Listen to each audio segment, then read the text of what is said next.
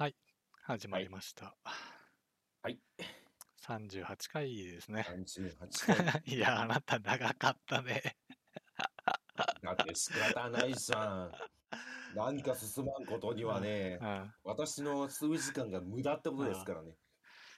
あ、そうね、あなたちょっとブレンダーをね、そうね。いじってて、まあ、マテリアルがね、まあ、ようわからんっていうことなのかな。ようわからんというか、まあ正直、ここをいじったら、そのなんか反射が映り込むとか、うんこうしたらなんか、何でしょうね、まあ銅に見えるとか金に見えるとかはわかるようになったんですけど、うん。結局それやって、それが何でしょうね、あーなんて言ったらいいんだろう。うーん、そのちゃんと造形を作ったオブジェクトに反映させたときに、うん。なんか違うくねってなってしまう。でこれ違うよね、明らかにっていう。その 球体はうん、球体だと確かに綺麗な、なんかその銅とか金とか銀だったんだけどう、ん。オブジェクトに反映した瞬間、これなんか違うよねっていうのがいっぱいあって、うん。じゃあこれをちゃんとしたものにしようとしたらどうしたらいいんだろうって考えたらもう何をやったらいいかわからんっていう。そもそもちゃんとしたものって何って話になってしまうんで。うんまあ、それはね、じゃあ終わったら 説明してあげましょう。まあ、一個一個ね、やっていくのが一番いいんですよ。何がどうやったらどうなるかっていうのをね、まあ、わかんないことには、いや、違うんですよ。何をどうやったらどうなるかっていうのは分かったとしても、うんだからなんとなくね、いろいろいじってるから分かってはきてるんですよ。うん、結局ね、何を目指してるのかが分かんないんですよね。最終的に目指してる場所が分かんない現状。それは、それはなんか参考資料、さ参考写真をもう見つけてくるしかないんじゃないですか。まあ、あとはもともとこの写真あるじゃないですか。うん。あなたが用意してた。まあそうね。それにに近づけるのがね、とりあえず丸いんじゃないですか。まあ色はね、これ気に入ってないんで、だから銅にしようと思ってね、銅にしようとしてたんですけど。うん、まあ、色はね、別に好きに変えたらうん。いいじゃない。わかんないですよね、結局本当に。3DCC でこの写真みたいになるのかどうかがわかんないから、うん、結局なんでしょうね。まあそのちょっと、ね言ってしまったらリアルにはないかもしんないけどう、ん、まあそのなんでしょうね。二次創作の中にあるオブジェクトの色とかそのツヤ感で満足するのか、うん。それとも私はこの写真を目指した方がいいのかっていう。まあそれはね、まあ、どっちでもいいですよ。あなたの、あなたがね、目指したい話なので、うんうんうんまあ、それはね、お好きに。っていうことをね、うんううなってたわけですよ。なんさんでございますよ。あー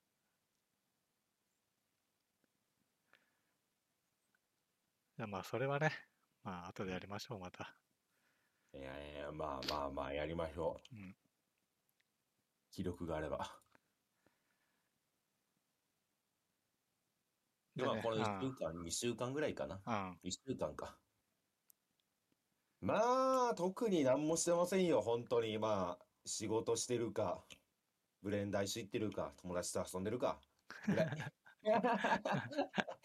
おしまいって感じ。もう身内ネタが多すぎて、これでなんか何でしょうね、電波に乗っけるといううか、ん。外に向かって発信するようなネタはねえっていう。まあ、そういう話で言うとね、まあ私、あの、3回目のねワクチン接種受けてきましたよ。え火曜日に、ー火曜日に、夕方ね、うん、大雨の中、大雨の中、行ってきましたよ。ご苦労様です。ちなみに私はまだ3回目のうん。紙が来てません。髪が来てない。紙が来ていません。髪が来てないですか、まだ。まだ来てません。なかなかすごいですね。まあ、うちの地元、そもそも2回目の時点でうん。、あ4、5ヶ月遅れたんで、あ。まあ、3回目も遅れるんだろうな、ぐらいの感覚ですよね。一応ね、こう、前打った時から半年経ったら打っていいよみたいな。まあ、効果がね、半減するのが、そんぐらい。うんうんうん。そういうことで、まあ、打ってきたんですけど、うん。あの、今回ね、あの、やばかったっす。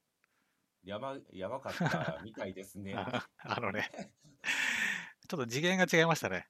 副反応が。まあそういう話ばっかり聞いてますからね。うん。まあ、いちなみに何がきつかったんですか、一番。一番、うん。えっとね、症状できつかったのは、うん。まず、おかん。ああ、うん。もうね、震えが止まんないっす。でね、これ、まあ、あなた、当然打った日の夜、まあ、あなたで話してたじゃないですか。うん。で、こう、まあ、多少ね、声に覇気がないよなんて言われて、うん。私は元気はなかったですよ。うん。まあ、それはね、でもまあ、前と一緒っすよ。打ってそんなね、元気なことはないんですけど、うん。まあ、朝ね、起きたら、うん。もうね、歯がガチガチですよ、もう。寒すぎて。ガチガチですか。うん。でね、全身がね、痛かった。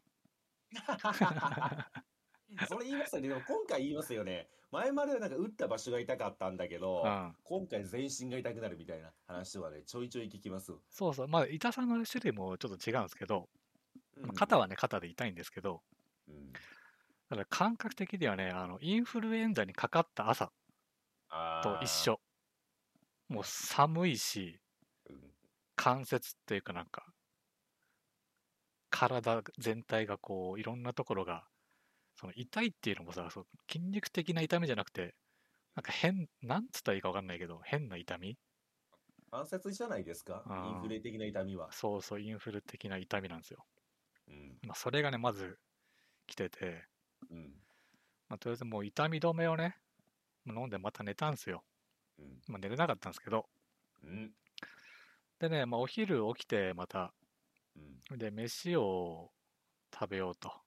うん。またその、痛み止め飲むためにね。うん。まあ、だけどね、もう飯ももう食えなくて、うん。せっかくあの、気使ってね、あの、そば、冷たいそばをね用意してくれてたんだけど、うん。もう食えなくて。で、前回その、1回目、2回目用に用意してた、うん。ウィダーインゼリーみたいな、うんうん。まあ、あれをね、もう使う時が来たなと。とうとう来ましたか。そうそまあ、2回目がなんか、ちょっと肩透かし食らったって話はしてましたもんねう。うん。。まあ、そこまでじゃなかった。うん。でね、もうウィダーインゼリー出しましたと。うん。もうね、開けらんないんですよ、体が痛くて。力が入んない。だ うわーしんど。から奥さんにね、開けてもらい。うん。でも、座ってるだけでこう、なんだろうね、体を起こしてるのもきついんですよ。うんうんうんうん。もう脇腹が痛くて。脇腹が痛いんですか？そう、だからもう、ちょっと負担がかかってるところが常に痛いんですよ。いや、きつ。寝たら寝たで腰が痛いし、うん。こう椅子に座ったら、うん。こう、脇腹痛いし、うん。立ち上がったらもう全身痛いし。ダメじゃん。そう。だ結果もう座椅子にもうだらっとずっと一日過ごしてましたね。うんうんうんでね、まあそれプラス、なんかね、皮膚がね、ヒリヒリするっつうか、皮膚がヒリヒリする？そう、あの、皮膚のなんか神経がね、過敏になってるみたいな感覚はあはあはあはあはあはあ。それがね、常にあって、ちょっと布を擦れたら痛いみたいうん。え、そんなに？な。うん。でね、夜う、ん。シャワー浴びて、うん。まあ、体洗うじゃないですか。うん。もうね、ボディタオル擦れないですよ。痛すぎて。え、それ、あれですか、関節が痛くてとかじゃなくて、単純に触れた場所が痛いってことですか？そう、皮膚、皮膚。どういうこと？何それ？で皮膚のヒリヒリ感みたいなのもね、まあ、割とこう出てるみたいですよ。ええそれしんどいな。そうだ、全身がこう、ヒリヒリ感というか、うん。すごい過敏な状態なんですよ。うん。だからね、乳首がね、うん。ビッビンになってんですよ。あのもうエイリアンがね、飛び出してくるんじゃないかみたいな。それはね、もうなんだろうね。まあ一応そう、なんか副反応なんでしょうけど、うん、それ一概に悪いと言えんのかっていうのがもうなんかちょっと悩ましいラインではありますけど、そう。別にどうでもよくないかと思ってしまう部分なんで。だそれがもうえーそう一日中、うんもう昨日の夜ぐらいまでずっと続いてうん。まあ今もね、ちょっと体はまだ痛いんですけど、はあはあはあまあ、痛み止め飲んで、まあ、ジョギングもね、今日はできたぐらい、まあ割と今日は大丈夫ですよ。なんでジョギング行ったんですかもう一日様子見しなさいよ。いやいや、もう明日雨なんでね。じゃあもうちょうどいいと思って一週間休めばいいのに。昨日行けてないし、うん明日雨だからもう今日行くしかないと思って。いやいや、別にい行かないという選択肢ありましたよ。はあ、まあまあ、とりあえず動けるようになったのは一番良かったですね。ああ、もう今日はね、全然大丈夫。ただ昨日はマジきつかったね。うんうんうんうんうん。もう、なんやろね。1回目、2回目がね、うん。もうあんなんで、なんか副反応出たとかいうのはね、アホらしくぐらいね、昨日はきつかったね、ほんと。ああ、ええどうしようかな。私、3回目打った方がいいのは分かってるんですけど、その話を聞いてしまうと怖いな。そう、もう奥さんもね、めっちゃビビってるもん、今。だし、俺もうん4回目が怖すぎてもうね、嫌だわも4回目死ぬんじゃないですか？う。ね、ここまで来たらもう、もうあんちゃん死ぬよね。ねえう。ん。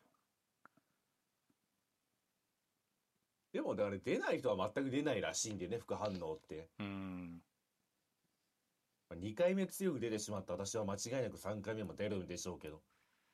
まあ、それも別に100%とはね、限んないとは思うから、うんまあ、数パーセントかもしんないけど、まあ出ないことを祈ってうん打つしかないんじゃないですか。もう、もうここ、そういう話を聞いてしまううと、ん。もう最、3回目モデルナは無理ですね。あーあ、でも今回俺ね、3、三回ともファイザーなんですよ。あ、そうそうそうそう。ただなんか効果を上げるためにはうん、3回目は逆打った方がいいって話じゃないですか。うん。で、私は、まあ一応次がファイザーファイザーで来てるんで、モデルナになってしまうんですけどう、ん。副反応怖えっていうので、モデルナのが強いらしいじゃないですか、副反応。うん。それは3回目になんか来てしまうと、もう倍じゃないですか。まあでも分かんないね。その症症状の種類もね、もしかしたら違うかもしれないから。まあ、確かに。いや、なんか、まあ、モデルナ打ったらモデルナアームとか言って腕がパンパンに腫れるみたいな。うん。それ3回目打った時に来た時、もうどんだけでかくなんだと思いますね。でも正直腕パンパンで済むぐらいならね、そっちの方がいいよ。分からんけど。もういやマジインフルエンザみたいだったから、もうほんときつかったよ。いや腕パンパンで過敏が最悪でしょ。ね。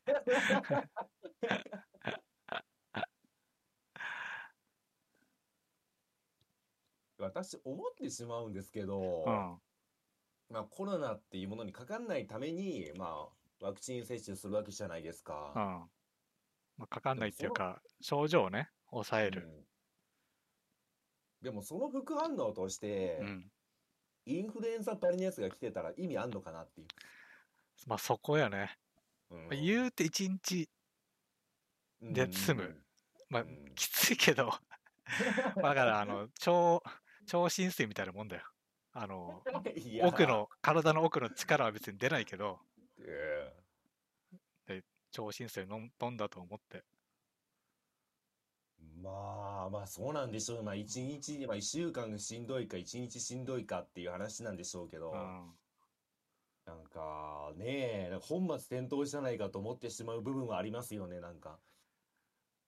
あまあこれね、ちょっと、ワクチンってものが俺あんま知らないからあれだけど、まあ、やっぱ、そんだけ強いもんなんじゃないの？コロナ自体がやっぱり。それをこう、抑える？ものとしては、ほら、毒を持って毒を制す的な感じで言うと、割ときついんじゃないですか？なるほどね。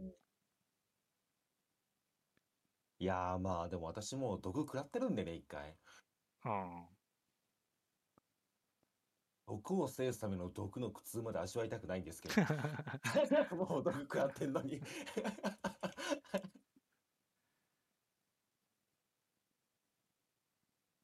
まあ、そういう意3味では、回目ってどうなんですか、結局ん？オミクロン株ってうんワクチン貫通するって話なんですけどう、ん、3回目打ったら、なんでしょうね、抑制できるんですかね？どうなんだろうね。いや、抑制できないじゃん。その2回の効果を元に戻すっていう話でしょ ?3 回目っていうのは。うんうんうん。だから、関係ないんじゃない？関係ないのか。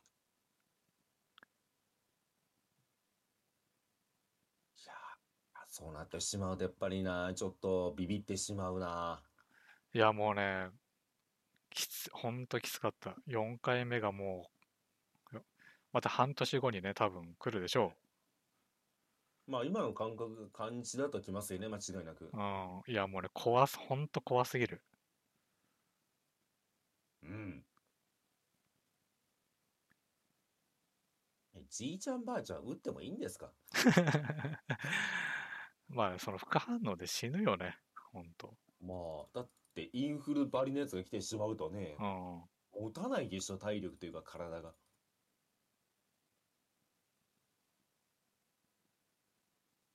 いやー、それ聞くともう、3回目の髪来なくていい気がしてきたな。まだあなたいかかったから、そっから多少延期はしてもいいんじゃないですか。まあね、多分今、彼の中に抗体あるんで、そうそまあワクチンみたいなもんですよ。ワクチンはまあね、まあ、品種というか弱らせたウイルスを入れるらしいですけど、う。うん。私は現役バリバリのやつが入ってきましたけどそうね。まあ、そういう意味ではちょっと遅らせて、世の中がね、進化するのを待つという。まあ、それは確かにありなんですよね。まあ、もう正直な話、ここまで来てしまったら、うん。ワクチンってもう打ったかどうかっていう周りへのアピールでしかないんでね。あそうだ私はもうなってしまってる。なんかもう効果というよりは、な。打ってますよって周りに言える？っていうだけのもうなんかアピールするものと思ってしまってるんですけど、違うんですか？うん。いや、いやそれはよくわかんないけど、うん。そうなのかね。まあ確かにうんその、今また GoTo じゃないけど、うんいろいろ復活してきてて、うん。その中にこう、3回目うん。証明書みたいなのは、こう、使える基準としてはうん。あるよね。うんうんまあでもね、俺が、まあ、打ったのはやっぱね、こう、人と家族とね、生活してるからでしかないよ。うんうんうんうんうん。なるべくね、かかった時に、症状がね、うん、弱い方がいいから。うん。うん。うんそれはそう。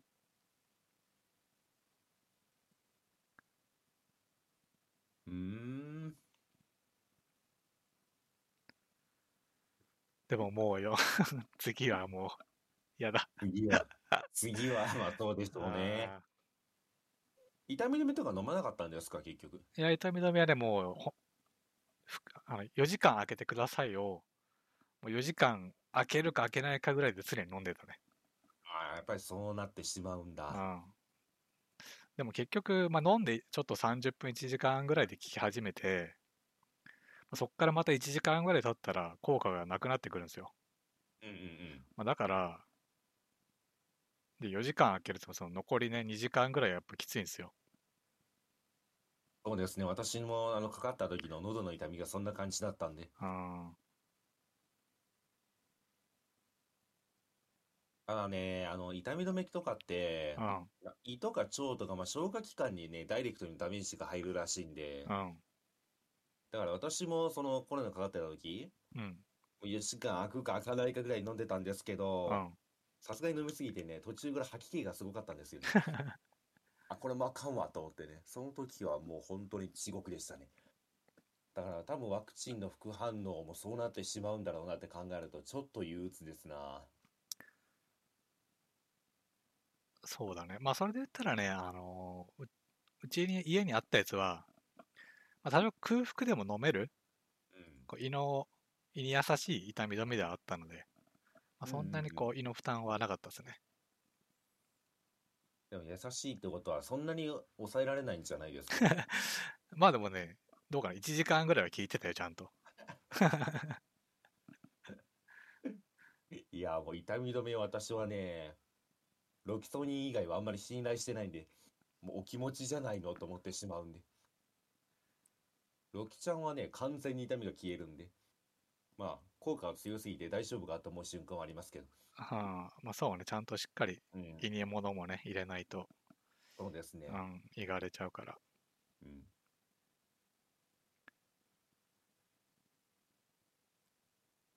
だからあれです、私、あの、コロナの時、うん、もう痛すぎて結構な頻度で飲んでたんですよ。うん、で、ちょっとそれでね、ロキソニンで痛みを抑えてたんですけど、って話、もうちょっと限界でって話をね、うん、あの、保健所にしたんですよ。うん。一日にどれくらいの頻度でロキソニン飲んでますかって聞かれて、うん。答えたらね、ちょっと引いてましたもんね。飲みすぎちゃうっていうね、空気感出てましたもんね。ああ。まあでもね、結局、痛みが出ちゃったらね、もう飲む。むしかないからね。そうなんですよねう。ん。そんなこと言わね、ましてもっていうね。そう、きついっちゅうねんって。そうそうそうそうそう。途中からロキソニンの副反応にも震え始めましたよ。大丈夫か私はって。まあね、1日3回までって書いてあるからね。そうなんですよね。うんただ、3回で24時間は粘れんのよ。ああ、そう。もう日付変わったからいいやろみたいなね。そうそうそう、12時回ったからもういいやなって。そうなんですよ。結局12時更新に行っちゃうから、うん24時間粘んないとダメなんですよね。あもうそれはしんどいやんっていう。そうそう、私もそんな感じでしたわ。で、昨日はそれでね、一日中もう、だらっとして。まあだから昼間はね、もう、ずっとあの、ハイタニのあのバロラント配信見てました何見てんすかよ。もうね、なんかもう映画を見る体力もなかったから、あただね、何にも見ないのは時間が進まなすぎてきついんですよ。ーえ、しんどいでしょ？あー私もそれでしたもん。だからとりあえずなんか時間が進行する何かをね、垂れ流しとく。見ても見なくてもいいやつみたいな。うんそうですね、そこはね、困りますよねうん。痛みで寝れないのに、何、何かを見てないと、うん。時間経たない。でも何かを見る体力もないになってしまうんで、そめちゃめちゃしんどかったですね。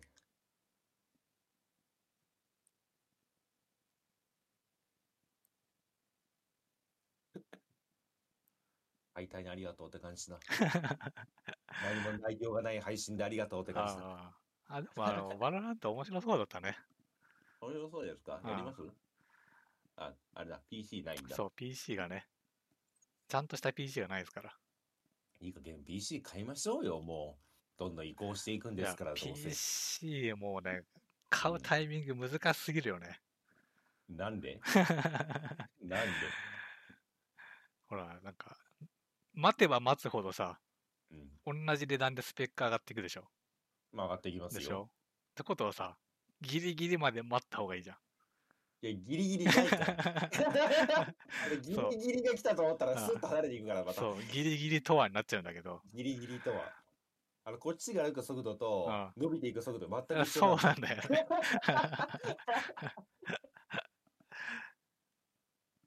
いや、だからこそ、もういつ買ってもいいんですよ、あんなんもあ逆にね。うん。それに正直な話、うん。今伸びている分ともうオーバースペックすぎるんで、うん。まあ、最新のを買うのでいいですよね。今おすすめランキング1位とかなってるやつに、まあちょっとなんか、なんだろう、あの、メモリとか足りんなと思ったら追足すぐらいうん。でいいと思いますよ。まあそうね、年内ぐらいにどっかでうん。買いたさはありますね、そろそろ。言うてもだって私の PC ももう多分5年、6年ぐらい遅れてると思いますもんね。あ、そうなの買ってそんぐらい経つ？経ってると思いますよ。もうかなり遅れてると思いますよ。だから、全然多分、じいさんがお手頃価格で買った PC、うん。あ私の PC よりもね、スペックいいと思いますよ。あ。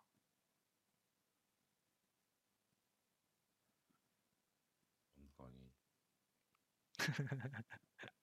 まあ、貧乏症なんです。いや、なんか新しいゲームでだからやりましょうって言って、あ PC なんですけど、P、あその時にね、毎回私はちいさんの PC がちょっと弱いってことを忘れてますからね。あやりましょうって言ってしまうっていう。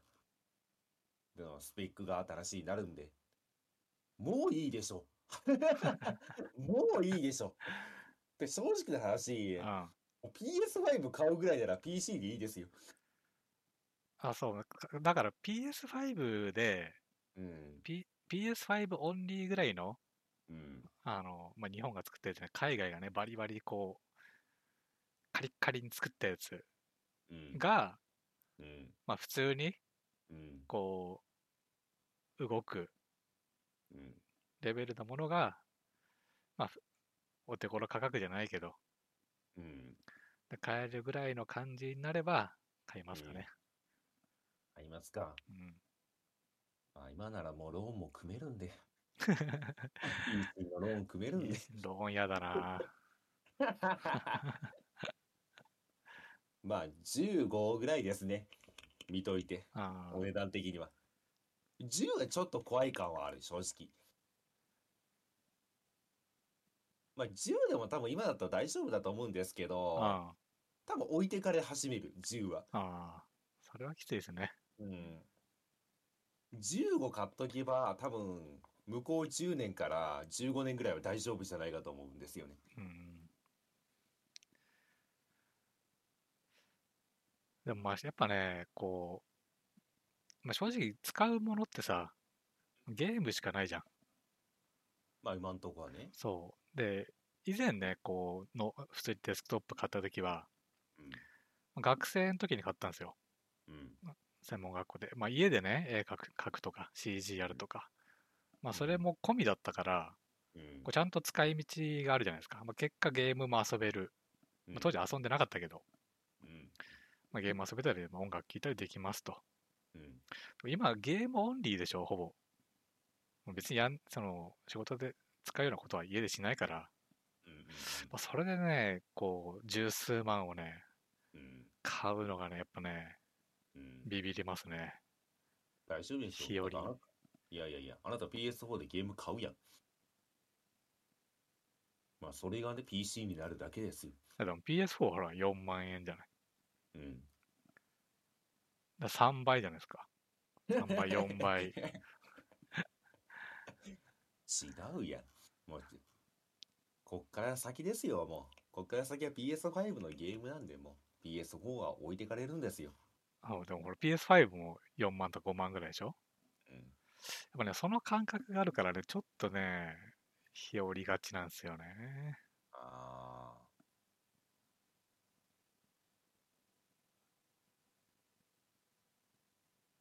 うーん。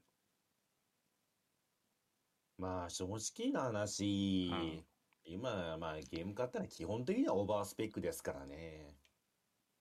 だからゲームするだけなら別に確かに PS4 とか PS5 でいいっていうのは、まあその通りなんですよね。うん。まあ PC でしかね、まあ、できないものもありますから、うん。まあそれはね、結局買わんとできんので。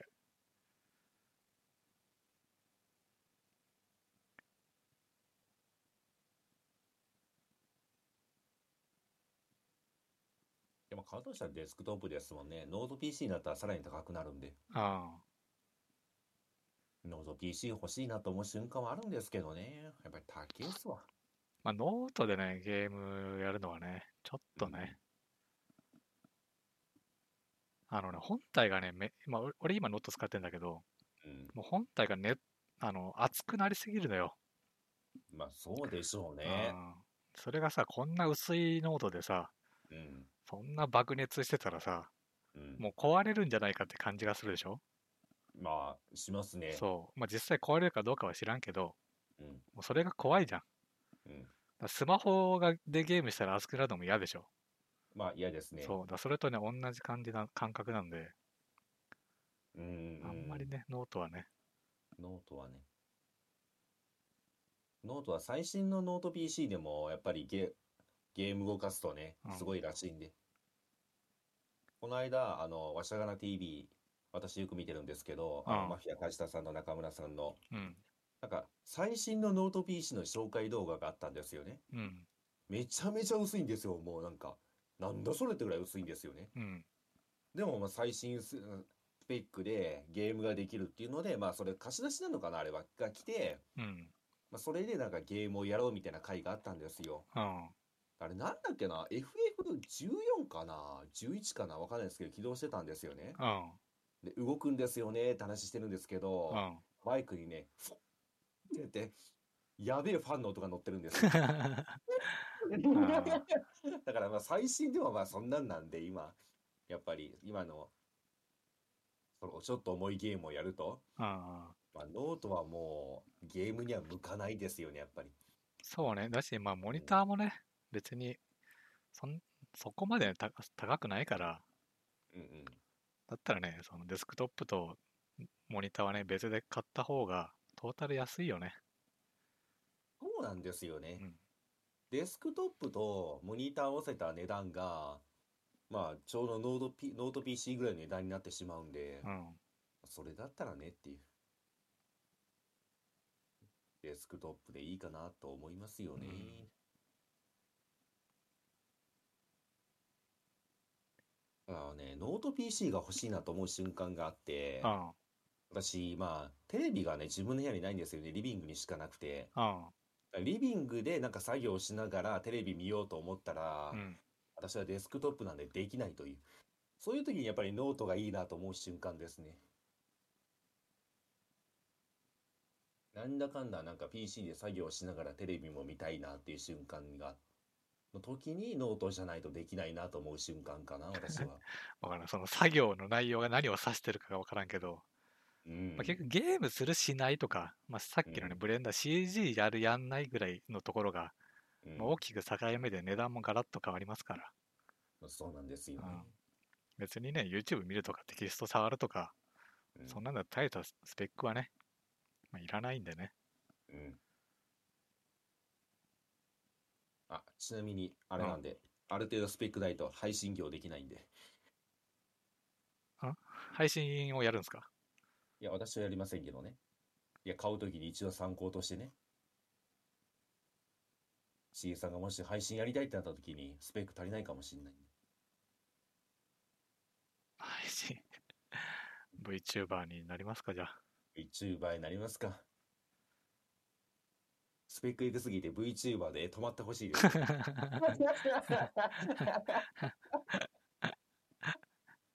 で、乳首からね、つって。エイリアンが出るんですよ、つって。ええ止まってんのにね。あらあらとラジオやないかい、も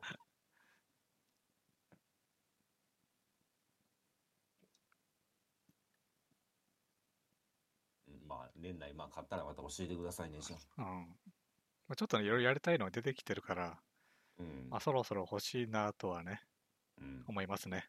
うん。ありましょう。うんどうせあれでしょ、だって、あの、今はまだ今週までしか出てないゲームも、うん。どんどんなんかチームの方に移植とかも来てるんで、うん。まあ、こっちがもっと、まあ、去年、一昨年まあ、近年ね、ちょっとまだ栄えてきたんです、チームが。うん。そろそろいいタイミングかもしれませんね。うん。今とは、まあ、もうね、格ゲーも PC の時代なんで。まあ、人おらんけどねって言って。ああ、まあ、やってもまあ KOF だしな。うんそこ、うんうん PS4 で動いてるもんだし、まあ、そこまで要求スペックも高くないでしょうん。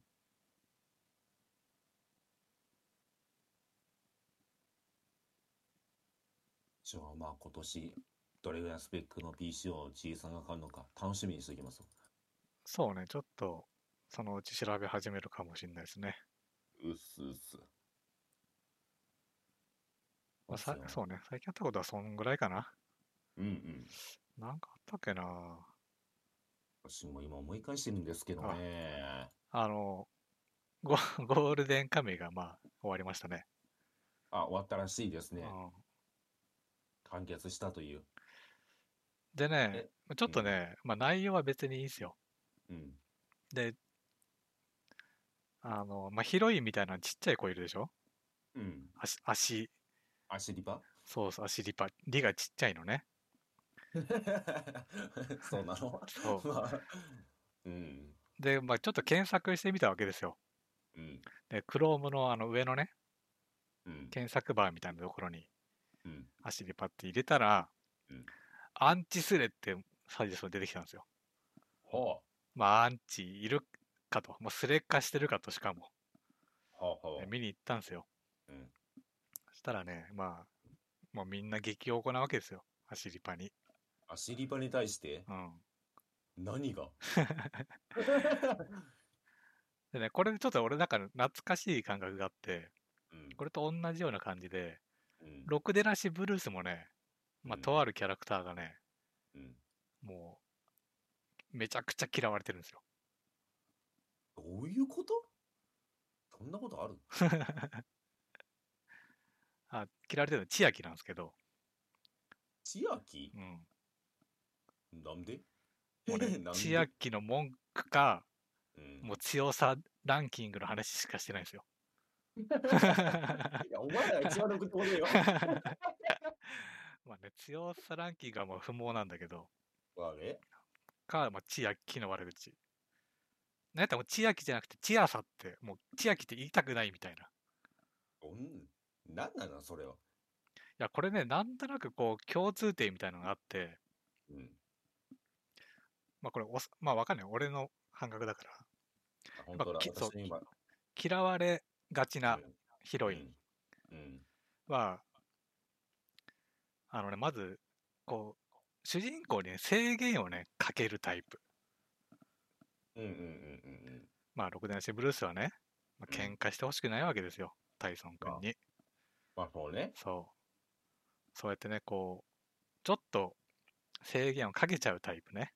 うん。でもまあその制限なくなったら本当はね、バトル漫画としては面白いじゃないですか。いっぱい喧嘩してくれてね。うん。まあ、それがこう、まあ、お互いの行為みたいなところでこう、フィルター、フィルターで蓋がね、うん。ついてるみたいな。うんうん。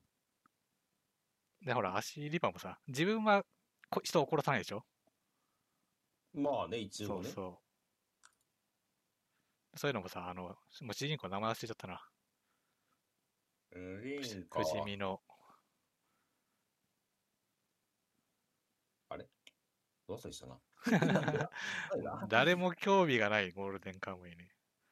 いや、だって読んだら昔すぎるもん。今回まとめて読んでないし。杉本ね。ということね。そうそう。まあだからちょっとこう、実際に、うんまあこれがアンチになってるかわかんないけど、まあルロケンで言ったら、カオルね、うん。こう、一気で戻ってほしくないみたいな感じじゃないですか。まああれがアンチになってるかどうかは知らんよ。まあ、あれは別にって感じかな。関係性としてはまあ近いもんがあると。うん。あとね、まあありがちなのは、あのね、勝手に行動して、あの、最終的にね、めあの、敵に捕まったりするタイプね。まあ、捕まりますよね。うんまあ、これもね、嫌われますね。まあ、これを兼ね備えてるのが千秋なんですけど。最強か。でもほら、アシリバもほら、勝手に言ってたでしょ？まあ、シリパさんは本人戦えますからね。まだ。戦うけど、ほら、でも別にまあ、殺そこまでそう殺せないし、うん。最終的にはさ、助けられるわけじゃないですか。うん。で、勝手にいかんかったら別によかった話じゃまあね。ん。うん。そう、だからその辺がやっぱあるとね、まあ、アンチ化するんだなっていう。アンチ化するんでしょうね。うんまあ、千秋、あの、あれ、千秋アンチは、うん。じゃあ、薬師寺の会発狂してたんでしょうね。そう、まあ、乗り込んでね、行きますから。乗り込んでいって、前田のタイソン君と、うんだってね、相手に対しても制限かけますからね。戦わないでって言って。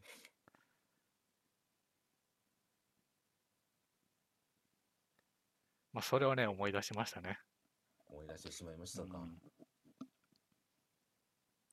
いや、まあ、まあ、気持ちはわからんでもないけど、すごいですよね。あの、言ってしまったら、うん。創作されたキャラクターにアンチがつくってすごいですよね。あでまあなんかね、言わんとしてることはでもわかるんですよ。まあね。うん。まあ、難しいよね、その辺はね。まあ、そだから結果、そのストーリーが動く、うん。まあ、勝手にね、行くから助けに行くっていう展開が生まれるんだけど、うん。まあ、ちょっともうややんなよって気持ちもわかるんですよ。まあねう。ん。いらんことばっかしてって。なるほど、ばっかりして。ちょ、ブルースに関しては、お前いなくても戦うからな。てか、全員戦う気満々だけど、千秋がやめてって言ってね、捕まってるだけなんで。うん。まあね。あ、ちなみに今パッと調べたら一問目でいた記事うは、ん。作者の森田さん、うんロロナシーブルースのうん。一番キャラ嫌いなキャラクターは千秋らしいですよ。あれ？あ、作者も嫌いなんですか？作者も一番嫌いらしいじゃあですよ。もういいんですね。みんな嫌ってくださいってことなのかな？まあそういうことですね。うんうんうん。だから22歳の頃、うん。女性経験がなかった森田氏が考えた理想のヒロイン像が千秋だった。なるほど。で、その後に重ねていくうちに、こんなやつはダメだという気づいた。書いてますね。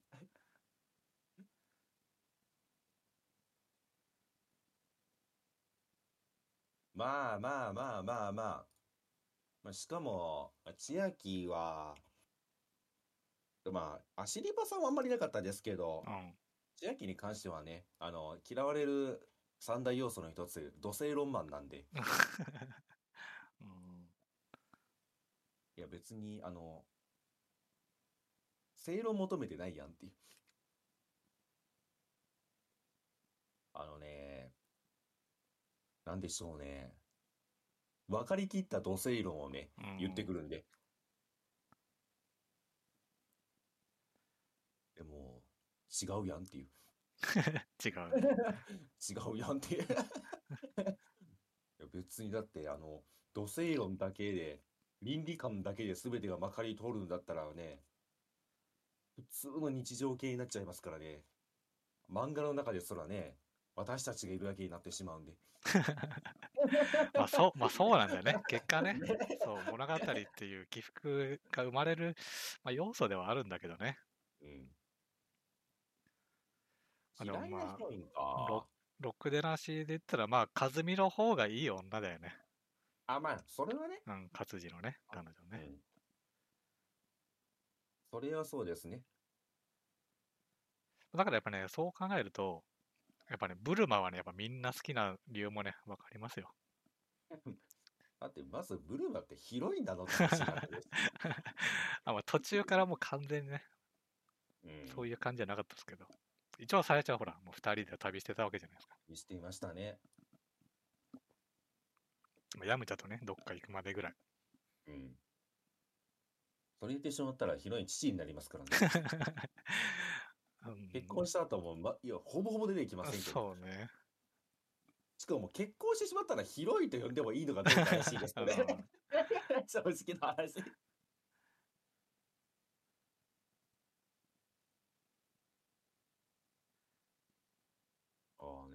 そうね、まあ。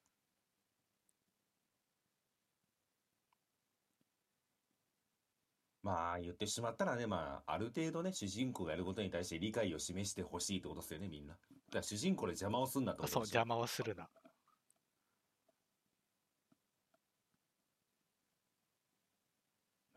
ええやん。ええやん。邪魔してもええやん。まあ、そのね、正直な話をすると、うん。邪魔してもいいんですけど、うん。それによってなんか物語が間延びしてるだけならいらんと思いますけどね。ほなんでしょうね。あの、いや、普通に、だから、ろくでなしブルースはでもそれに当たんのかな。言ってしまったら結局あれ決着つけばそこで終わりなんう。で、あ、そこでなんか戦って、二人とも戦う気満々だし、じゃあやろうかって言ってやって、そこで終わってんのにうん、千秋介入して。特に物語が面白く転がるわけでもなく間延びしてるだけなんで、うん。あの、あいつ時間稼ぎしてるだけなんで あの、あれですよ、だからあの、えっとね、あの、ゴテンクスの場所に案内してる時のピッコロですよね。あいや いや、こっちがさ、ゴテンクスのマシンブル戦いを見たいのに、あ。あ飯でも食わんかみたいなね。そうそう、飯でも食わんかってぐるぐる、この道しかないとかてぐるぐる回ってるだけのやつなんで。それはちょっと違うよねっていう。あだって、例えばですけど、千秋が捕まって、うんまあ、ガチの暴行を受けて、それで大層が切れるとかだったら、まあ、で、強くなるとかだったら物語あるじゃないですか。あうん。あの、四天王全員女に優しいんで。あの、別に、あの、ね、捕まっても何もせんしう、ん。ただただ間延びしてるだけなんよね。っていうのは確かにちょっと気になった。あ まあね、確。かにそこは気になったよ。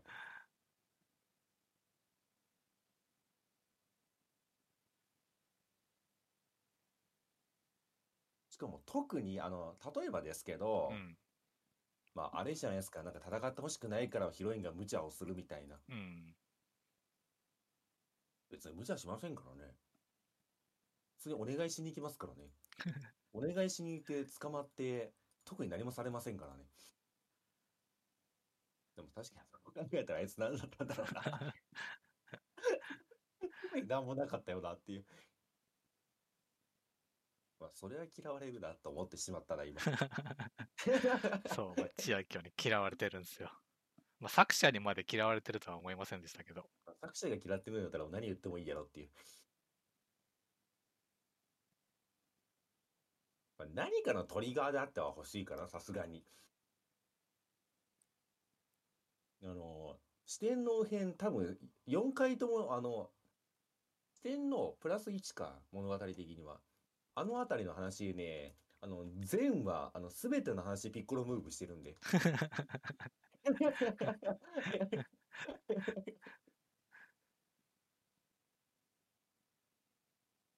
ああ、でもアシリパさんもそうなんだ。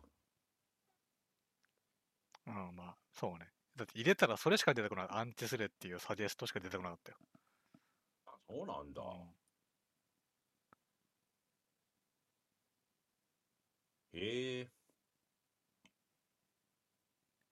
いや、私はあまり気になってなかったな。アシリパさん自身がもうなんかそのアイヌの狩人だし。まあ別に気にはなってなかったな。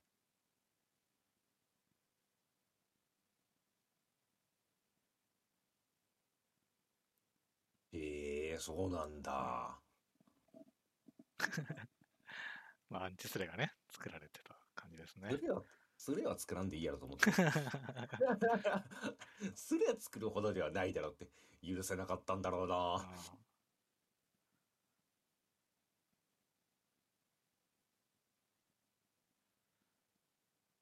ああ、でも今言われるまで考えて、えー、なんか嫌なヒロインいたかな？別に、こんなにいなかった気はするんだけど、私の中では。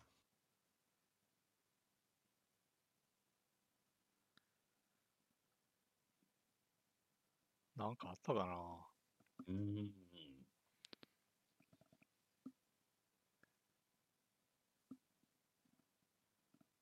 ムカつくヒロインでしょう。難しいな、そう考えると。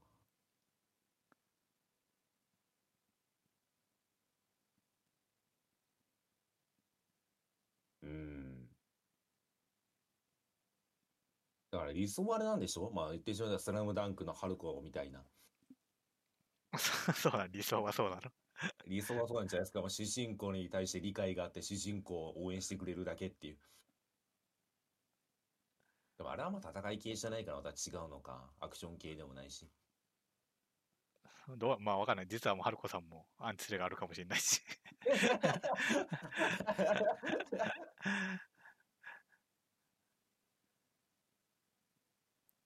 いや、あれにアンチやったら相当やと思うけどな。ダメだ、今パッと思いつかないな、特に。いらんことすんな系はでもなんかあったんだろうな、きっと。今思い出せないだけで。うん、まあ、あるかもね。まあ、なんか思い出したら。まだ言いますわ。どっかのタイミングで。まあ、スポーツ系はあんまないよね。そもそも介入してこないから。あの、介入しようがないから、試合に。うん。基本的には。そうね。うん。どっちかというと、バトル漫画とかに、あるんだろうね。助けに行くっていうくだりが生まれちゃうから。うんうんうんうんうん。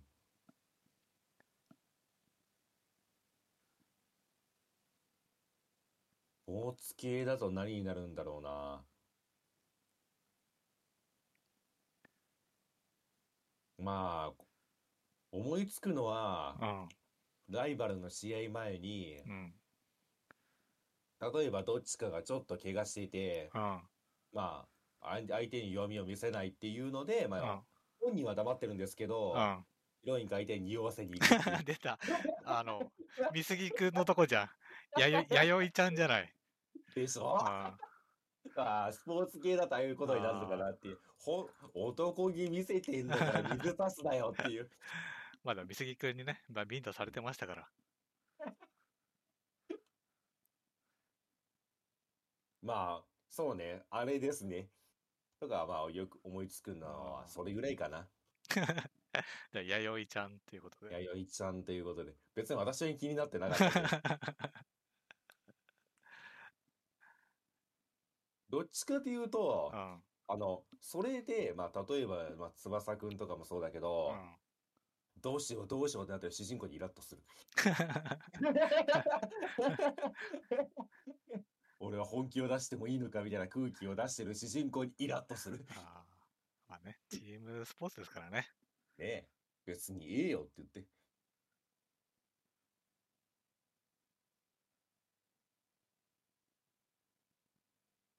でもそれも難しいラインなのよね。いや、手抜くなよって言うんですけどう、ん。さすがに心臓を気破らなかった中学を強化したいから。あれは監督がおかしいから。難しいラインなんですけどね。いや、だってさ、あれさ、手を抜いたみたいなこと言われてますけど、あこういう問題じゃないじゃん そういう意味ではちょっと難しくなってしまうんだけど。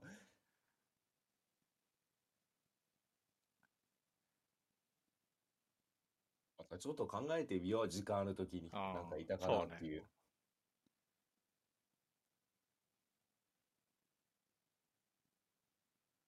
うーん。最近のジャンプとかだと、だってもうヒロインも戦いますからね、言ってしまっても。あ、そうなんだ。そこそこ強いし、もう基本的には。うん。だからあれなんでしょう、だから、そういうヒロインが受けないっていうのはもう共通認識になっちゃってるんじゃないですかあまあね、結局戦えなくて弱いと捕まっちゃうからね。そうそまあその。展開で飽きたってことか、もう。うん。さまあまあ、沙織さんはね、最終的に超強かったですけど。それまでの沙織さんは結構やっぱ迷惑だったのかな。まあ、だったのかもしれませんうんね。ああ、でも確かに言われてみたら、もう千秋みたいな、その、言ってしまうヒロイン、うん最近の漫画じゃ見ないかもしれませんね。もうヘイトを買うって分かってしまってるのか。うん、だし、まあ、古いっていう感じもあるのかな。そういう、こう、うんうん。お姫様チックな。うんうんうん。最近の漫画か。まあね、なんか、俺もあんまりちょっと、なんか途中までしか読んでないけど、スパイファミリーもね、うんあ。の奥さん強いですから、殺し屋でしょ、あれ。殺し屋ですね。うん最強の殺し屋ですね。そうそうそうそう。まあ、どっちかというと、なんかもう最近はなんか、主人公よりもヒロインが強いとかも増えてきましたしね。うん。だいないのかなんか。いや、いる、まあ、いる、いるからちょっとまあ逆にね、ちょっと探してみるのもありですねや。ってみるのはあり千かもし秋タイプを。千秋タイプ。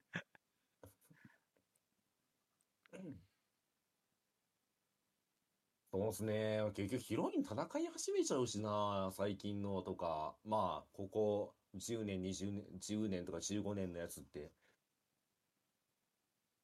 まあ、悠々白書のヒロインとかはワンチャンそういう感じはあったかもしれませんけど。いや、あ違うな。でも結局泣きながら応援してるからな、あれは。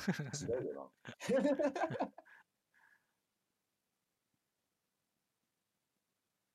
まあもしね、なんかそういうヒロインがいたらね、誰か教えてほしいまあ。最近の、特に最近ね。最近ね。最近でそれを出したら逆に感動しますけどね。おーって言って。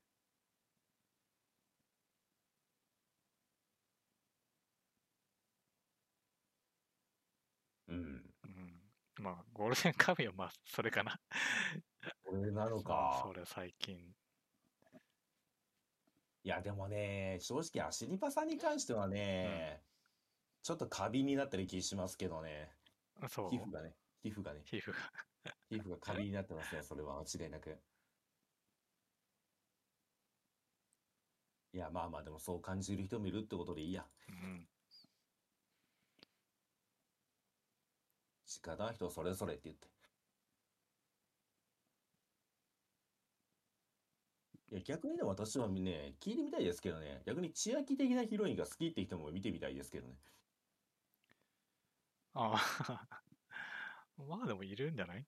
アンチがいるんだったから、逆もいるでしょ。いるのか。まあいるでしょ。ほうほう。あ、っていう話をしてたらね、うん。ゴールデンカムイ全話無料公開？うん。今日までだったんですけどうん。、なんか大幅延長してますね。あ、そうなんだ今パッと。見たら。5月の8日まで。伸びましたね。ゴールデンウィーク中を読めるようになりましたね。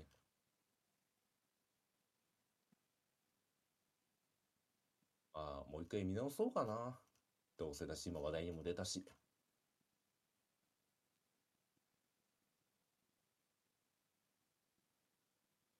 うい。ということで、まあ、ヒロイン談義はこれぐらいでいいかな。そうね、千秋談義はね。千秋談義ね。千秋談義だったっけ？千秋談義ではなかった気がするんだけどな。アシリパさんから始まって千秋に持ってかれましたね、すべて。となんかあったかな、最近。今週はもうほぼ俺、ワクチン対策だったからな。あ、そうですね。えーなんかあったかな？先週とかこれなんか見とくとか読んどくって話もあったかな？あ、あなた映画見て、見てきたじゃないですか？そうだ、映画見に行ったわ。忘れてましたわ。で、あれでしょ？帰りパンクして押して帰るっていうねあ、自転車がね。地獄のようなね、映画を。まあ、ゴールデンウィーク前だったんでね、さすがにゴールデンウィーク見に行くのはちょっと怖いなってことで、ゴールデンウィーク前に、ちょっと気になってた映画を2本消化してきましたよ。うん。まあ、1本目はね、ファンタスティック・ビースト。見てきましたよ。ダンブルドアの秘密。あ、3作目ね。3作目、あのダンブルドア先生の秘密。あの有名な。あの有名な。いや、大体の人知ってると思うんですけどね、ダンブルドア先生ぐらいは。ダンブルドア。実際知りませんもんね、ダンブルドア先生。そうっすね。まあ、知ってるんじゃないかな？じゃあ。まあ多分見たらちょっとあーってなるんでしょうけどね。どうですか？面白かったですか？いや、めちゃめちゃ面白かったですね。ていうか、あの、前回ちょっとこっから暗くなっていくんだろうなって話してましたけど、うん。今回結構なんでしょうね、まあ、まあまあ、その、まあ過去編みたいな感じになってしまうんですけどう、ん。思ったよりもさっぱりしてて、なんか前回その闇落ちしたうん。仲間たちとまあ、完全和解とはいきませんけど、割となんか丸く収まったんで、逆になんかよ、4とかどうすんだろうって感じになっちゃいましたね、今。ああ。じゃあ割とこう想像してた展開とは違う感じだったんだ。違いましたね、全然。なんかもっとなんかその、じゃあ世界が二分化していいぐらいの勢いなのかなと思ったんですけど、うん。意外とそんなこともなく。なんか今回で言うと、まあ、主人公サイド大勝利みたいな感じですね。うーん。だからまあ正直、前前回言ってたその懸念してた部分はあんまりなくて、まあこれなら4号も多分楽しんで見れるなと思いましたね。ああ。てかさ、まあ大体さ、うん。映画って、面白い映画ってさ、うん。まあ想像通りに作られないよね。まあ、ですうね。ん。ちょっとずらさないとね、やっぱり面白さっていうのは。あ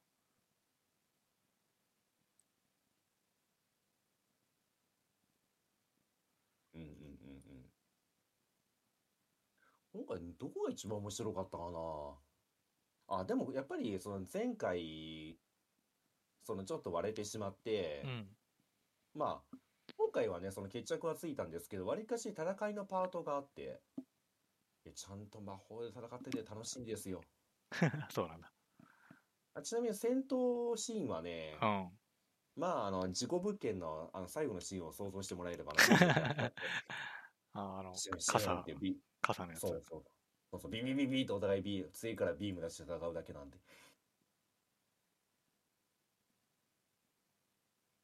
うん、なんか、あれですね、なんか、感覚的にはですけど、まあ、うんもちろんその対策っていうのはあるんですけど、もともとが。うん。なんか、アベンジャーズに近いかもしれませんね。う。もうん絶対に期待以下にはならないっていう。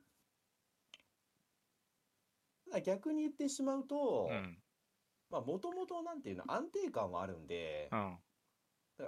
そのハードルを1個超えてくるのがちょっと難しいかなと思ってしまってる感はある。うん。でもさ、大体マーベルとかさ、例えば、まあ、ワイルドスピードとかもそうだけど、うん。やっぱちゃんと毎回見たことのないアクションシーンって絶対あるんだよね。うんうんうんこんな感じのなかったなみたいな。カメラとかも含めて。そういうのはあんまない。割となんか、ベタというか、そういうことでもない。、そうですね。なんか、ベタというか、なんかすごい王道を突っ走ってる感ありますね。うん。だから何でしょうね、90点のものを90点でなんか出してる感じか。ずーっと90点取ってるから、お前優秀やなっていう。ああ、アベレージがね。アベレージが高いから、だから逆にアベレージが高すぎて、うんその、まあ90か95あるとして、うん。そっから5点高い場所をね、そのピックアップするのが難しい。うん。言ってしまえば全部通して90点以上あるから、うん。うーん。だって、あれじゃないですか、映像がすごいと言ったら浅いじゃないですか、なんかも。最近の映画大体すごいよって言われたらおしまいなんで。まあでもなんか、マーベルだとね、ここのあのシーンのここがみたいな、うんうんうんうん。まあそこまでじゃないってこと。そこのなんか一個あんまピックアップするほどじゃないんだ。そうですね。なんか、やっぱりその、ハリー・ポッターみたいにその長長編対策の小説ねじゃないですか。うん。だからその話の構成とか、その何でしょう、登場人物の心理の変化とか、そういうなんか細かいところがね、めちゃめちゃ綺麗だなと思いますけど、うん。その、バババーンっていう、これでも食らえっていうのはあんまり感じませんね。うん。めちゃめちゃ丁寧だし、その、なんでしょうね、心境の変化とかキャラクターたちの、まあそういうあたりはなんかすげえ見てて楽しめる。けど、もう分かりやすくなんかぶん殴ってくるっていう感じではない。うん。映像美でぶん殴るとか。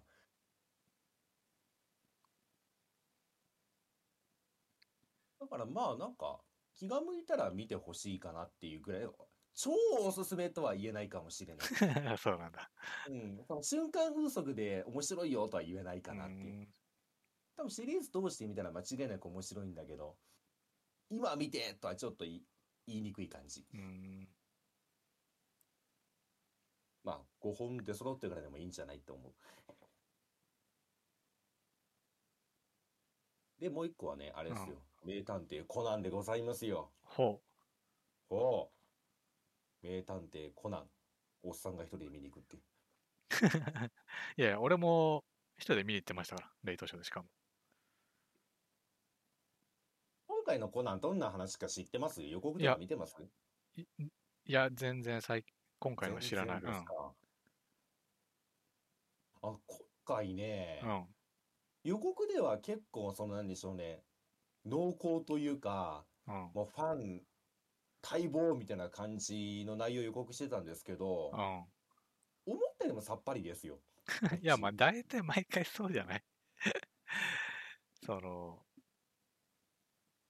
よくさ、まあ、今まであったのは、あの黒ずくめのね、こう秘密がわかるみたいな。でも別に対してわかんないみたいな。うん。ありがちだったんですよ。うん。そんなもんなんじゃない？だって、スピンオフだから、まあね。そんなもんなんじゃない？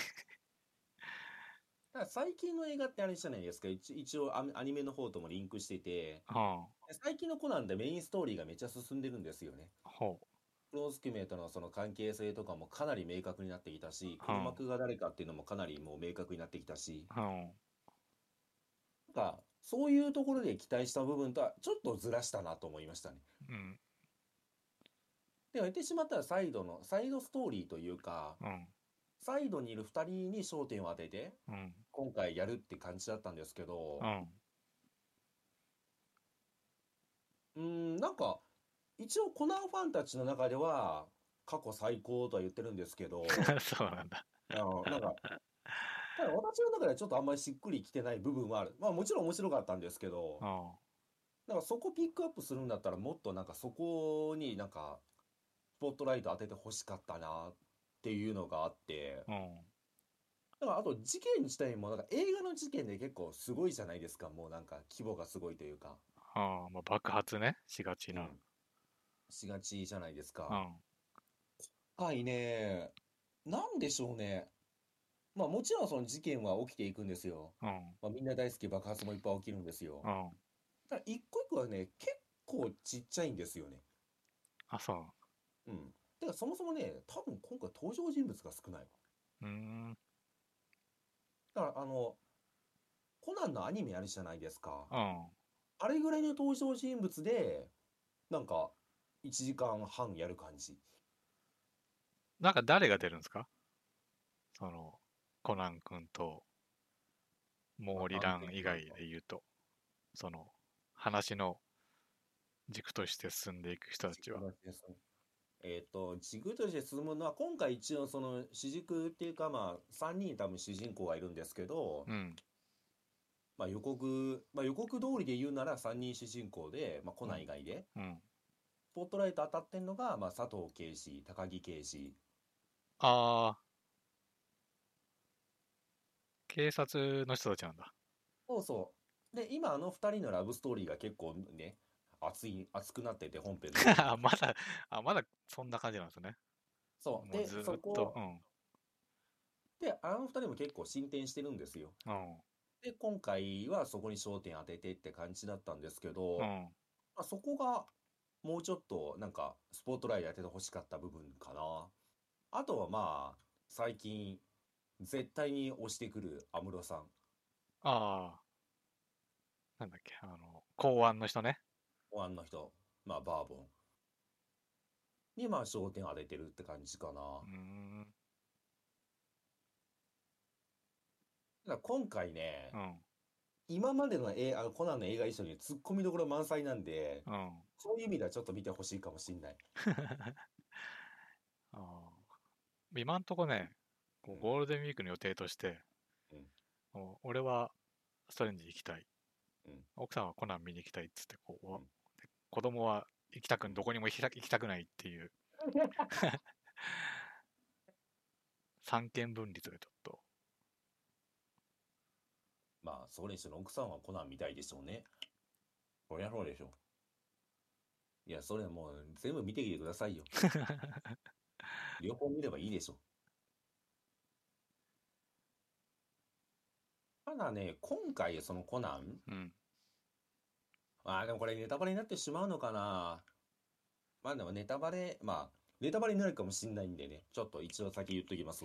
ほあのねう、うん今回の映画のラストにう、ん来年の映画のうん予告がね、一瞬だけ入るんですよね、予告みたいなものが。ああ毎回入るよねそうですねう。んただそれがね、今回の予告はね、かなり意味深。ほなんで、正直今回見ておいてう、うん来年は絶対見た方がいいっていう感じ。いやまあ、ねまなんか毎回でもそんなんじゃないの多分ですけど、あ来年のコナンでメインストーリーが動きますね。いや本当に？いや動かないよ多分。いや、動きま動すよ。く普通なね。えほらあ全然関係ない話ばっかやってるとえうん。まだほら関係ないんでしょって。うん。思われちゃうから。ちょっとね、本編をこう、本編に絡みそうな雰囲気を出すけど、うん。まあ、結果絡まないですよ。絡むんです。ちゃんと絡むんです。まあでも確かに映画って、うん。あれなんですよね、結局。登場人物同士のその絆が深まるとうか、ん。そういう系のエピソードばっかりなんで、もう言ってしまったら。ある人たちになんかショーで言われたなんかサイドストーリーみたいな感じなんで、うん。まあ確かにね、本編が進むと聞かれたら微妙なんですけど、うん。来年は進みます。まあね、やっぱそう言わないと、やっぱお客さんもね、まあね。気にならないですから。え、今、コナン本編結構、あの、組織の正体とか出てきてるの知ってます？いや、全然知らない。ね、知らないか。かなりその、安室さんとか、あの、赤井秀一？うん。とかの、まあ、正体が分かって、今あれですよ、黒の組織？うん。ナンバー2の正体まで分かりましたよ。あ、そうなんだ。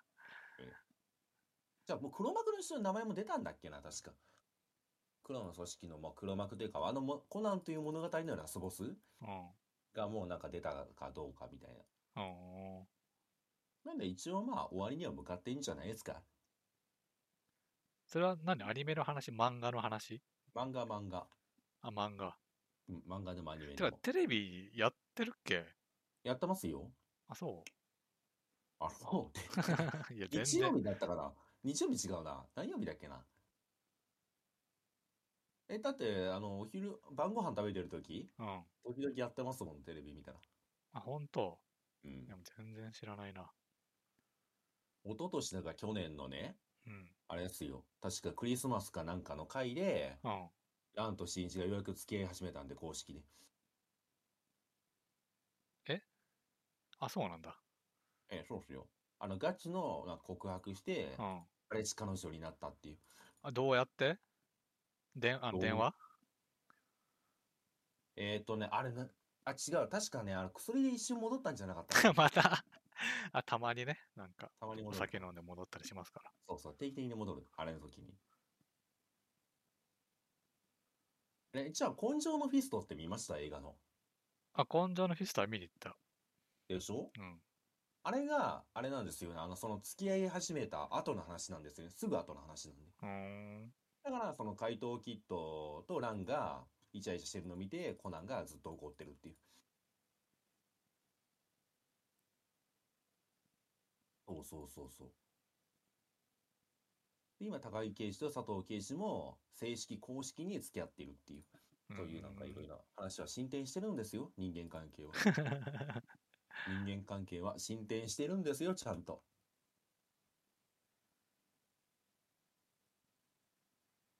新一のお父さんもメインストーリーに絡んできてますからね、今。あ、そうなんだ。ええ。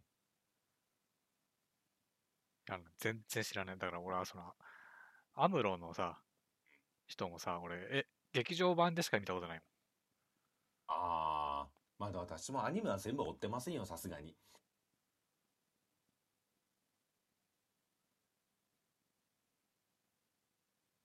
ああね、アムロとシャアがね。アムロとシャアがずっとこれね、戦ってたんですよ、お。殺し合ってたんですよ。うん。うん。それの仲介になったのが、新一のお父さんなんで。そうなんだ。やめなさいって言って。ほらって言って。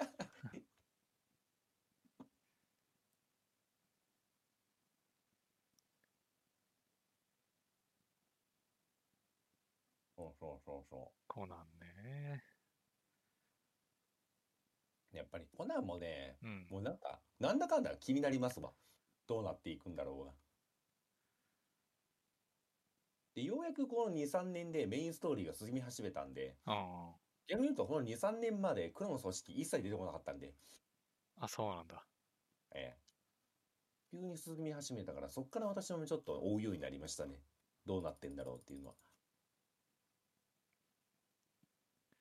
コナン、コナンね、子供がね、こう1ミリも興味を示さないんだよね。マジですか。うん。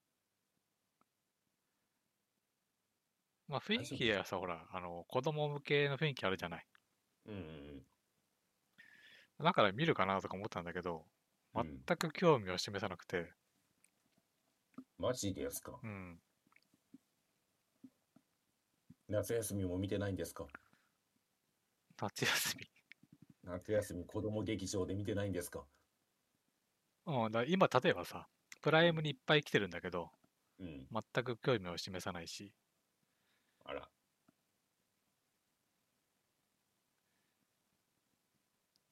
じゃあまあ、今ドラマやってる金田一見せますか？やっぱきより、より、でもさ、やっぱちょっと気持ちがまあ、わかる気がするのはさ、うん。こう、親の世代のものって嫌じゃない？ああ、まあね。うん。まあまあまあ。コナンは現役だと思うんですけどね、まだ。それはもうねもうおじの感覚なんですよ、多分。親の感覚なの。子供はもう、はい、おじ向け。推し向け。じゃあ今のキッズ向けの探偵ものってなんだよ。なんだろうね。あんのかな？ないでしょ、多分。なんかあるあのコミックとかあるあるるある。おしり探偵ですね。なるほどねう。ん。お尻には興味示してるんですね そうね。や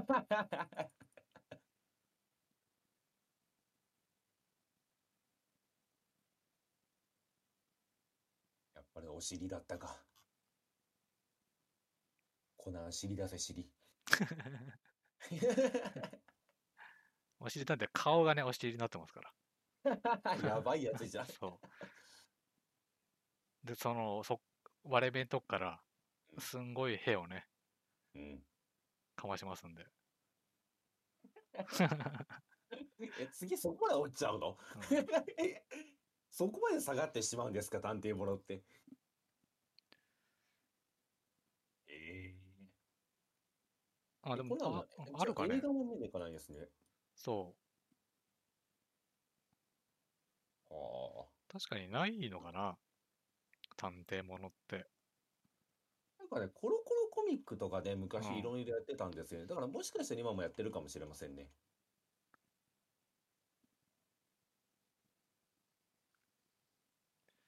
まあでも俺の時も結局、金田一コナンと、うん。あと犬のホームズ。ああ、ありましたね。あれぐらいしかなかったもんな。うんうんうんうん。あそうっすよね。もう、金田一とこなずーっとやってましたもんね、もう。だからそれがあればぶっちゃけ満足だったんですけどね。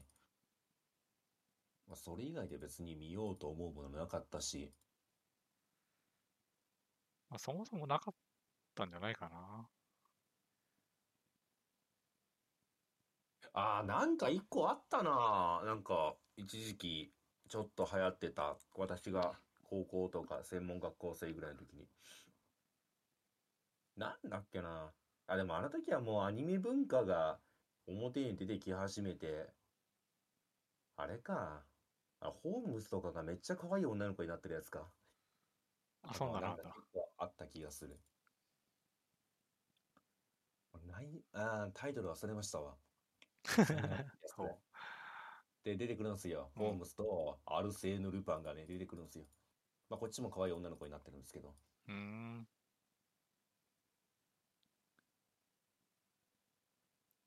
まあでもやっぱりもうコナンと金田一が強すぎるんじゃないですか。そうなのかね。うん。まあ、なんでしょうね、そのローカルに行ったらもっといっぱいあるのかもしれないですけど、うん。少なくともそのなんか、目つく部分では私は分かんないですね。そうね。俺もな全く出てこない。う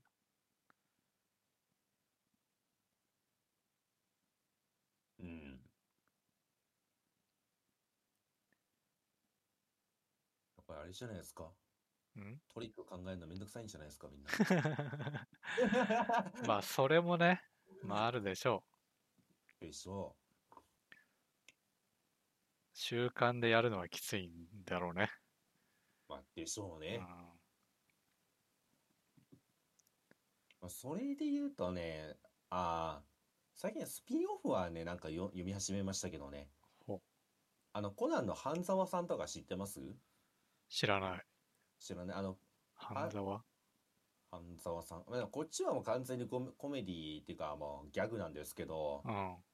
あの、金田一の犯人視点のやつ知ってます？スピンオフである。金田一の犯人視点のやつ？うん。まあそうそういうサターンのゲームは遊んだことあるけど。えっとね、これ今私一級見できたんですけど、何読めたっけな？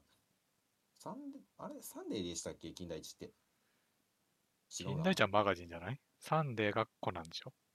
あ、そっかそっかそっか。えっとね、マガポケかな？え、かなりギャグ寄りなんですけど、うん。まあ、言ってしまったら、あの、犯人視点で、うん。金田一がどんだけおかしいかっていうのとか、うん犯人がどんだけ頑張ってるかっていうのを、まあ、コミ、コミカルに描いてるやつが結構話題になって、うん。打ちバズったんですけどね、面白いですよ。うーん。あの、当時多分みんなが見てて突っ込んでたところを、うん。まあ、面白おかしく書いてくれてるんで。いや、犯人のフィジカルすごすぎないっていう。うーん。な、なんてやつ？えーとね、金田一少年の事件簿外伝、犯人たちの事件簿。めちゃめちゃもうね、ギャグ漫画になってるんですけどう、ん。なんかやっぱり当時ね、みんなが思ったことはちゃんと描いてくれてて面白いですよ。うーん。いや、そう実際に漫画で描かれた部分のそうそうそうそうそうそう犯人視。点ってこと？犯人視点。をまあ面白おかしく。面白おかしく書いてるんですよね。ん。確かにそれは面白そうね。うん、だから、犯人なんか、まあこういうトリックがもう暴かれてるから、うん。それを犯人が実際にうん。実行しようと思ったら犯人がどんだけ頑張ってるかって。なるほど。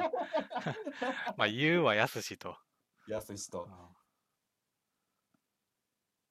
面白いですよ。なんかあの、事件でうん。死体がね、風車にくぐりつけられてたんですよ。うん。それを犯人がどうやってくぐりつけるかっていう話があって。実際にはそうね、結果のところしか描かれないからってことだね。で、犯人が風車を見上げて、これ無理じゃねって。まあでもやんなくちゃいけないんだよって。で、最終的にうん大事なのはフィジカルって言って、風車に登っていってくぐりつけるっていう。はいいや、面白そうだね、それね。これね、あの、一気読みできるんで、今。あ、本当？読んでみてほしああいですね。め読みたい読みたいです。マガポケっていうのをアプリを落としてもらったら、うん。結構笑えますよ。うん金田一が、犯人たちは金田一を殺そうとするんですけど、うん。うん。金田一がどれだけ不死身かっていう。不死身なんだ。そう。だ金田一に、うん。をやったら勝ちだと思って、金田一を頭ぶん殴ってう、ん。もうブリザード吹いてる焼山に捨ててくるんですよ。うん。で、これで金田一やったなと思ったら、金田一ね、歩いて帰ってくるんですよ。いや、あの、しかも気失って、うん。氷点下20度のブリザードなんかほ、ね、ポイッと掘り、掘られてんのに、うん。金田一は普通に歩いて帰ってくるっていう。まあ、そういうのを見た時の犯人のリアクションとかが、ギャグペースに描かれてるんで、めちゃめちゃ面白いですよ。これは、まあ一回読んでみてほしいですね。本当面白いんで。かなりギャグに寄ってますけど。最近でもその多いよねそういうスピンオフスピンオフ増えましたね、めちゃめちゃ。なんかさこの広告でよく流れてくるのがさうん。あの北斗の拳のアミバ？あ、私最近読みましたよ、あれ。あそうなんだいや読んでないんだけどうん。なんかこういう系ってやっぱ多いよねまあ、だって、で、そもそも、だって、北斗の拳のキャラクターうが、んなんかじゃあ、シュールなことやってたら絶対面白いやん。だからまあ単純にまあ、まあ元々の人気にあやかるって部分もあるだろうし、うんまあなんかキャラクターたちをなんか面白おかしく転がしやすいっていうのもあるんでしょうけど、スピンオフはめちゃめちゃ増えましたよね。うんまあ割とネタの限界が近いのかな？だと思いますよ。漫画自体の。うん。まあ、だけど、新しい方向に広げた結果、そうなってんだろうね。うん。まあでもね、確かにさっきの金田一のやつは視点が面白くてうん読みたいなと思ったよ。うん。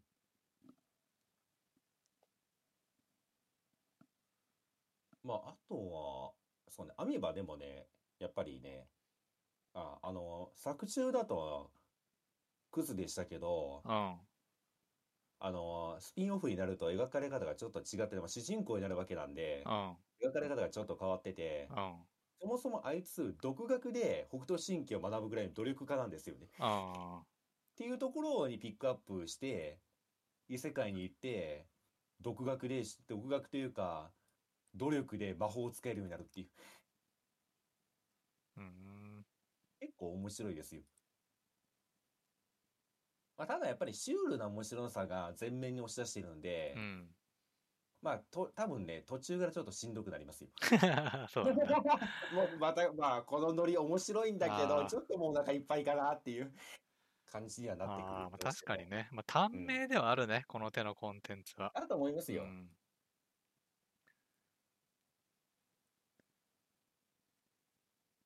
そうそう。最近はそのなんか悪役とかが異世界転生するスピンオフがめっちゃ多いですね。あーえーキャプテン翼で誰か作ってくんないかな、なんか、スピンオフ。スピンオフ。誰に焦点当てるんですか？誰も死んでねえし。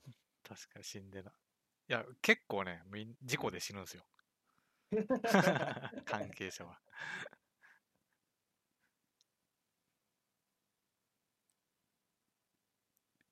まあ、うーん、スピンオフ。難しいでしょう。キャプテン翼は。難しいのかなもちろんそのキャラクター一人一人にピックアップすればなんか描けるんでしょうけど、いや、だって、立花兄弟の練習風景とか描かれてもしんどいでしょ。まあ、それこそなんか面白おかしく、まあ、ちょっともういじり気味にそのスカイラブハリケーン練習風景とかを漫画化したら、するのはありかもしれませんけど。うん。まあ、どこをね、うん視点にするかっていうところのが、まあ一番だからね。まあ、あれじゃない？そこのネ一タがね。番多分、スピンオフして面白いのは、うん。キャプテン翼の試合を見てる審判でしょ。シンプル。審判視点が一番面白いでしょ。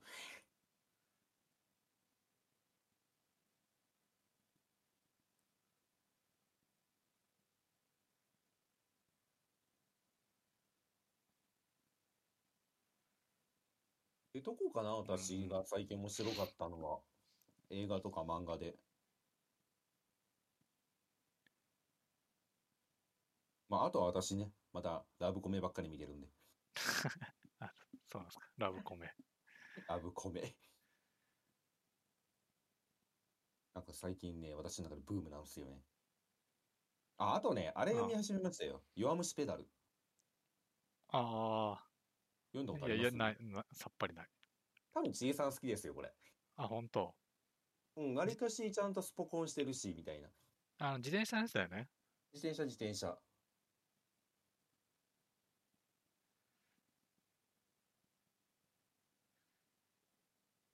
なんか人気出た理由はわかるなと思いますね。うーん。ちゃんとスポコンものとして面白い。ただやっぱりね、ま、未だに人気だけあって、うん。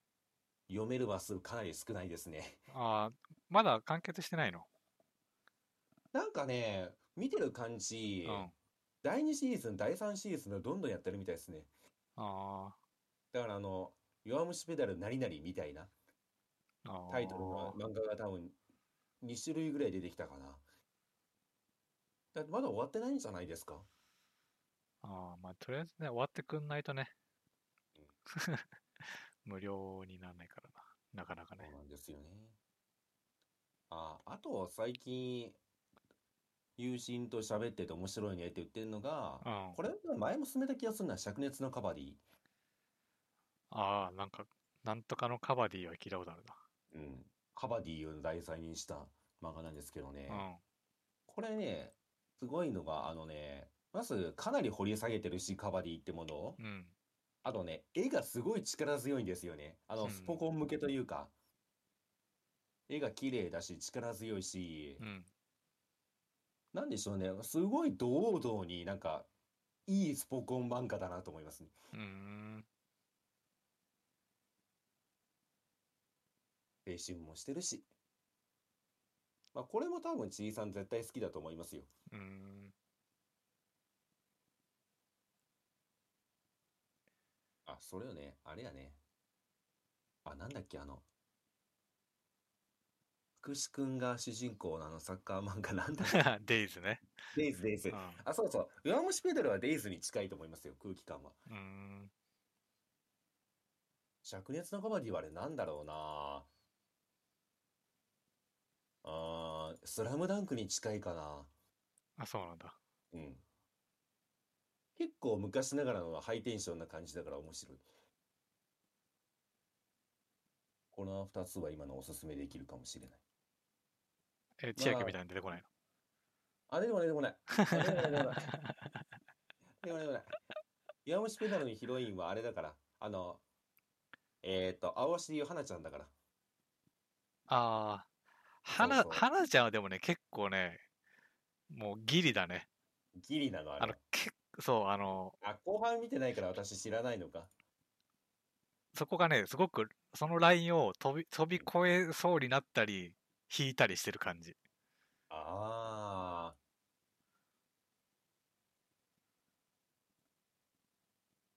ー。なるほどねう。ん。あ、でも、はなちゃんと違うのは、めちゃめちゃヒロインがね、自転車に詳しいんですよね。うん。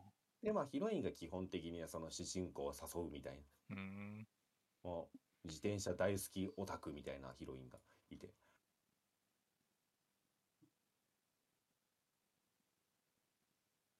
まあ、こっちは余裕があればって感じですかね。まあうん、弱虫ペダルはね、多分なんかのタイミングでまた一挙公開すると思うんですよね。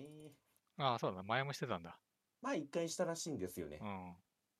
まあ、そういうのは来てくれたらなと思いながら、いや、変えようって話なんですけど。向こうからしたら変えようって話なんですけど。まあ、来たら間違いなく読みますね。今はね、もう頑張って24時間待って読んでますから。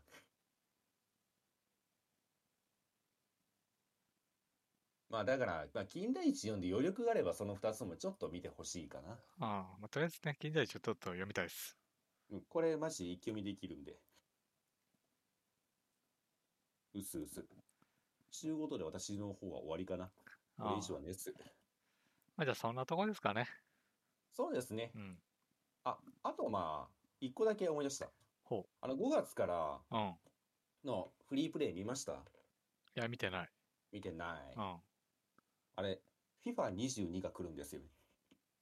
あ、そうなんだ。そう。が、フリープに来るらしくてう、ん。あれって対戦できるんですか？ああ、できると思うよ。あじゃあ、あ、この間なんかその、e フットボールで落としたんですけど、そっちでいいかもしれませんね。ああ、まあ、どっちでもいいよ。いやいや、やっぱり最新作遊びたいやん。最新作っていう意味では、違う。いいフットボールなんじゃないの？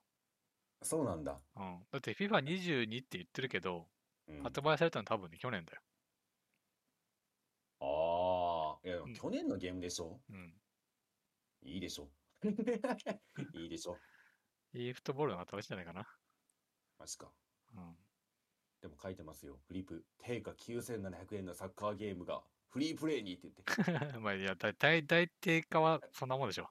それを言っちゃおしまいよ。うんだからまあ、ちょ、こっちもちょっと遊びましょう。また。そうね。でもね、多分あれですよ。容量がクソでかいですよ。EA のゲームは。まあね。うん。まあ私、外付けしてるんでああ、全然ゲーム消さなくていいんで。なるほどね。俺はもう常にやりくりをね、求められてますから。だから、外付けしてくださいよ、いい加減に。いい加減に外付けするべきでしょ。結構な頻度でゲーム買ってるし。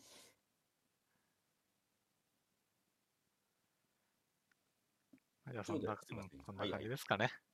ですね。うん。思ったよりも言ってしまったな。ちゅうことで、えっ、と、第38回か。8? あれ9って言ってなかったっけ ?8?9? ちょっ8、8のはず。と待ってね。確か38って言ってた気がする2時間前に。あ、そうね、38。38回。あと2回で40回。40回記念は何かあるのか、お楽しみにということで。ではでは、はい。お疲れ様でした。はいお疲れ様でした。